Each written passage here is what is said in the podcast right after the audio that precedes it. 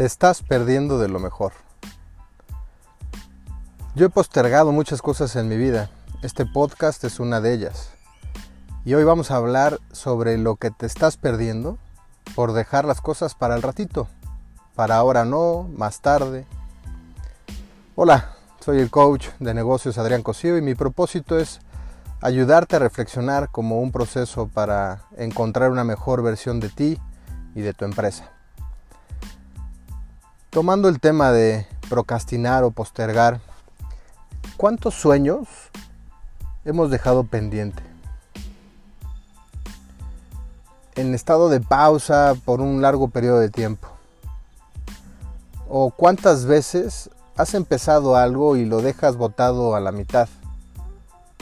Hasta que una fuerza poderosa te invita a volver a intentarlo por enésima vez tantas veces que empezamos a hacer ejercicio a principio de año y lo dejamos. Tantas veces o dietas que, en las que hemos estado participando y las dejamos. Procrastinar o postergar es no hacer lo que debes hacer en el momento que debes hacerlo. Pero me quiero concentrar en la palabra lo que debes hacer. O sea, ¿por qué si lo debo hacer no lo hago? ¿Por qué si reconozco que es algo que debo hacer no lo hago? Normalmente pues, tiene, en mi juicio, una de estas tres posibles causas. La primera es que nos da flojera. Esforzarnos para empezar algo, un compromiso, algo que sé que va a tener un esfuerzo significativo o simplemente movernos de un estado de tranquilidad, felicidad, alegría, es flojera. La segunda causa puede ser que nos da miedo. El esfuerzo ah, nos puede... Podemos fallar, estamos saliéndonos de la zona de confort, de alguna manera nos podemos equivocar y a lo mejor estamos pensando qué pensará la gente de mí si no lo hago, yo mismo me siento mal si me equivoco, me juzgo mucho. Yo creo que el tercer, la tercera posible causa es que el beneficio sea intangible. No me queda claro por qué esforzarme. Tengo una cierta incertidumbre de, que, de qué es lo que voy a obtener por mi esfuerzo. Entonces, si me permites, vamos a desglosar un poco estas tres porque al final cada vez que estamos hablando que postergamos por flojera, por miedo, por incertidumbre, estamos afirmando que cualquiera de estas tres causas está siendo mayor al beneficio. Me da más flojera de lo que creo que puedo obtener como beneficio. Tengo más miedo de lo que creo que puedo obtener como beneficio. Al final del día, si empezamos con el primer grupo, a lo mejor tú o yo somos del primer grupo, los que postergamos porque nos da flojera. Y una forma a lo mejor más sutil o escondida de este ejercicio de, postergar por el esfuerzo, por, flojera, también eh, está justificado o buscamos estas justificaciones, por ejemplo, pues pensamos que siempre hay suficiente tiempo para hacerlo, ¿no? Lo puedo hacer más tarde, porque lo tengo que hacer ahorita si al rato lo voy a hacer. El esfuerzo de cambiar está siendo más grande que mi deseo, como decíamos hace un momento. Te invito a que hagas este ejercicio. Si eres una persona de 42 años como yo, y si revisamos la estadística de mortandad en, mi país, México, para los hombres llegan a 76 años. Eso quiere decir que me quedan 34 años de vida. Y estoy seguro que algunos de los que me escuchan ya están pensando, sí, pero vamos a vivir más, porque la tecnología, la ciencia está avanzando, etc. Y exactamente, entonces podríamos decir que eres un procrastinador. Porque es, es justo el tema. Estamos encontrando justificaciones para no hacerlo ahora. Así que continúo con, la con el ejercicio. Eh, si estos 34 años de vida que me quedan, pues todavía son muy interesantes, tendremos que revisar pues que la lista de deseos que tengo en la mente o que vengo arrastrando desde hace mucho tiempo, posiblemente algunas requieran de, vitalidad, de fuerza y a lo mejor a los 60 ya voy a estar cansado para hacer algunas de ellas. Y no quiero justificarlo porque siempre hay oportunidad de hacerlo, pero me refiero sobre todo en el caso de procrastinar. Es, es ahora, es, es dedicarle un tiempo, es planearlo si tienes 15 días para hacer un trabajo, en la escuela o en el trabajo mismo, en, la, empresa, lo que sucede realmente es que descansamos, nos divertimos, que avanzamos 13 y trabajamos con una super alta presión los últimos dos. Si vas al nutriólogo y no lo vas a ver al nutriólogo sino hasta el próximo mes, pues posiblemente me consienta y rompa la dieta y me comporte mal algunas veces, pues al fin tengo tiempo para recuperarme. Si este efecto placebo de no estoy diciendo que no lo voy a hacer, nada más dije que no lo voy a hacer ahorita, es algo que comúnmente tienes en tu vocabulario, entonces eres de este estilo de, de personas que posterga por que no quiere esforzarse, eh, prefiere patear el bote ¿no? y hacerlo más tarde. El problema es que a veces nunca llega ese momento. Dijiste que no, pero no ahorita, pero sí después, pero después a lo mejor no llega. El segundo caso es, a lo mejor nos pasa en algunas cosas que nos da miedo, nos da miedo a equivocarnos, nos da miedo al que dirán. Si somos de este segundo grupo, a lo mejor en privado me atrevo a hacer cosas que no hago en público. Canto en la regadera, bailo frente al espejo, pero que no me pidan hacerlo en público porque no quiero hacer el ridículo. Y tenemos mucho esta cultura que a lo mejor resulta en un parálisis por análisis. O sea, lo pienso demasiado por miedo, por, por inseguridad. Y entonces no termino prefiero postergarlo para no empezarlo porque tengo miedo. Lo que no me gusta de este segundo estilo es que nos estamos dejando dominar por el cuerpo. El cuerpo está dominando la mente y la voluntad. Y en ese sentido, y no con un afán de ofender, porque yo también he caído en este juego, eh, nos parecemos a cualquier otro animal un perro no tiene inteligencia y no tiene voluntad como la tiene el ser humano. El cuerpo domina su instinto. Nosotros como seres humanos tenemos la capacidad y entonces esto de alguna manera podríamos decir que es un problema mental. Es un problema, el miedo es un tema mental, no físico. Que a lo mejor segrega diferentes cosas en el cuerpo pero al final es un tema y una habilidad mental. Si, si comúnmente no lo intentas porque tienes miedo justamente a fracasar, yo lo que te quiero invitar es a que reflexiones que si no lo intentas, ya fracasaste por completo. Si lo intentas y fallas y no te das por vencido, vas a aprender, te caerás, te levantas, pero vas a crecer.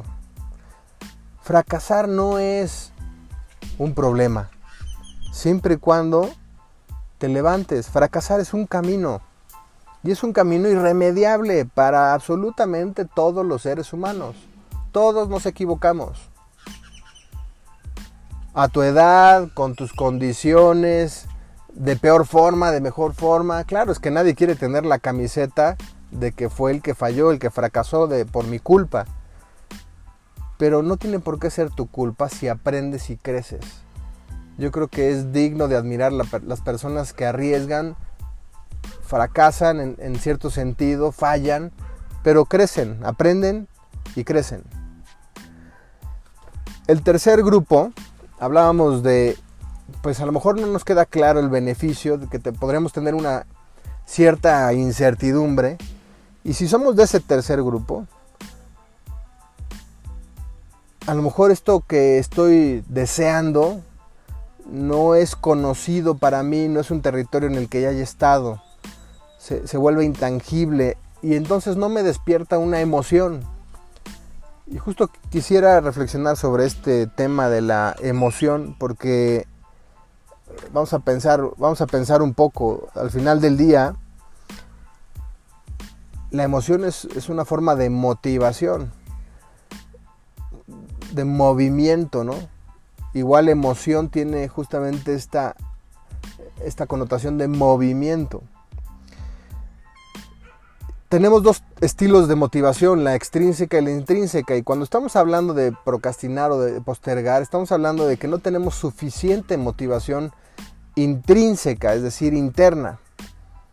Nuestro deseo no está basado en estas emociones, no nos, no, nos despierta una emoción suficientemente grande como para el esfuerzo o el riesgo que podría suponer la actividad. Estas motivaciones yo las veo muy clara con los hijos.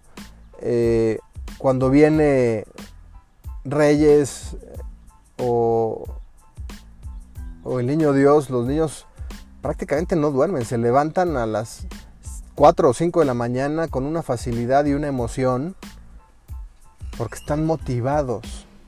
Pero pídeles que se levanten el lunes con la misma emoción y motivación para ir al colegio y les cuesta trabajo. A pesar de que podemos reconocer de que es un, un deber, es un bien mayor, pero requiere de un esfuerzo, no tenemos esa motivación tan clara, ¿no? Déjame te cuento una anécdota familiar eh, hace varios años tuve, se, murió un primo mío de nueve años, de un tío que es muy querido y muy cercano, y justamente pues con lágrimas le escribo y le digo, no sé por qué se tuvo que morir. Y me contestó de una manera que entendí muchísimas cosas. Me dijo, es que no te preguntes por qué, porque es difícil justamente pues entenderlo, ¿no? Esto no depende de ti ni de mí. Pero si te preguntas para qué, si tú le das sentido, entonces tiene mucho valor, incluso la muerte de este sobrino. Así que en, en este tema de la motivación intrínseca, a veces hay que preguntarnos para qué, ¿qué es lo que quiero conseguir e intentar rascar al grado de poder encontrar qué es lo que nos mueve a hacerlo. Otra anécdota que te cuento en el restaurante que tuve por casi 11 años, alguna de las reuniones le pregunté a mi personal que por qué trabajaban conmigo o, para qué trabajaban conmigo, ¿no? y la mayoría como una respuesta inmediata me contestó, bueno, pues lo más obvio, pues trabajamos por dinero. Sin embargo, yo les decía, bueno, ¿y para qué quieres ese dinero? Y algunos me contestaban, pues para comprar, este, para eh, expander, eh, hacer crecer mi casa o para irnos de viaje con la familia, para ayudar a mi mamá. Y entonces creo que la conexión emocional es diferente de levantarte un lunes para trabajando por dinero a levantarte un lunes trabajando por tu sueño de vacaciones o de ayudar a tu mamá. La motivación es diferente. Pero cuando estamos en esta incertidumbre de que el beneficio no está claro, el quiero y el debo se vuelven confusos. A veces no tenemos la motivación tan clara, pero la inteligencia nos dice que debemos hacerlo. Y ese entendimiento de un bien mayor debe ser nuestro motor. No es a lo mejor tan emocional, no me tiene encendido y, con, fuego en el corazón, como, como si fuera algo placentero necesariamente, pero por nuestro sentido de crecimiento y trascendencia lo voy a hacer, porque sé que viene algo mejor. Así que te invito a que no te desmotives por no tener claro ese razón a lo mejor nunca lo vas a tener tan claro, pero sobre todo si no lo intentas nunca va a llegar esa claridad. Y si tú no controlas ninguna de estas tres posibles causas, lo que estás haciendo es creando un hábito en ti de postergar las cosas. Y la idea es que, ahora creemos, creamos un hábito nuevo que nos ayude justamente a eliminar esta inacción. Y en ese sentido, eh, quisiera hablarte también de la gratificación instantánea como uno de los principales precursores y situaciones que más daño, más daño nos hacen para poder esforzarnos por nuestros verdaderos deseos y no postergar las cosas. Hay una, hay una prueba muy conocida de, de que a lo mejor ya la has escuchado en alguna ocasión, de, unos malvaviscos. A los niños le dejan, los sientan en una sala y les dejan un malvavisco a cada uno en un plato y les dicen, me voy a ir 10 minutos si para cuando regrese el malvavisco sigue en tu plato, te voy a dar otro. Si te lo comes ya no te doy más. Y resulta, bueno, pues que un porcentaje de niños se come el malvavisco y ya no tiene el segundo y otro tanto aprende a controlarse, a esforzarse y aguantar las ganas inmediatas del malvavisco por un bien mayor, que es dos malvaviscos siguen analizando y estudiando a estos niños hasta la edad adulta.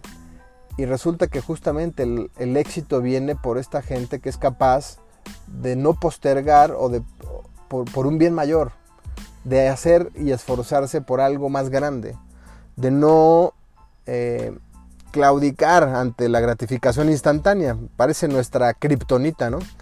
Eh, si de alguna manera aquí tu trabajo es construir superhéroes con tus hijos, ¿no? Pero también tú ser un superhéroe resistente a esta kriptonita de la gratificación instantánea. Así que vamos a poner algunos ejercicios que pueden ayudarte a salir de este gran problema. La idea es entender que las buenas ideas o sueños o, pensamientos o deseos sin una ejecución, sin acción, se quedan ahí en sueños. Nadie vive de sueños. Si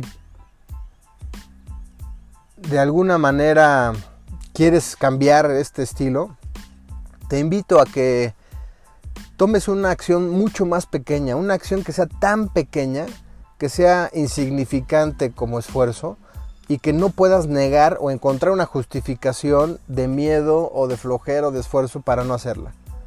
Que sea un pequeño paso hacia adelante, acercándose hacia tu, hacia tu meta y que no crees una excusa para no cumplirla. Si la acción es muy grande, a lo mejor la vemos como un monstruo al que simplemente no me quiero enfrentar y por eso lo postergo. La segunda, el segundo tip es que tengas un propósito bien claro, bien definido. Entiende por qué lo estás haciendo, que el esfuerzo valga la pena. Si no lo tienes que hacer, o si no lo tienes, si no tienes que hacer ahora, no necesariamente quiero decir que postergar es decidir, no lo puedo hacer ahora, no lo voy a hacer ahora porque me distrae de otras cosas importantes, pero es ponerles fecha es ser claros en cuándo lo voy a hacer. Y en el caso del propósito, de que nos motive, si no lo tienes claro, también pregúntate, ¿para qué lo voy a hacer? Y pregúntate siete veces, ¿para qué? ¿Para qué lo vas a hacer? ¿Para qué lo vas a hacer? Profundiza.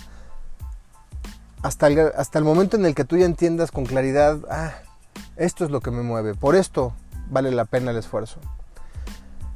Otro ejercicio que podemos hacer es que te pongas un, premio por tu esfuerzo, un premio congruente, no uno que te haga dar un paso, un paso adelante y dos para atrás.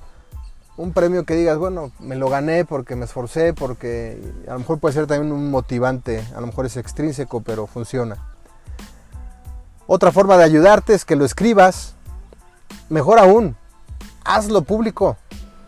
No es lo mismo estar a dieta y no decirle a nadie que contarle al mundo entero que estás a dieta.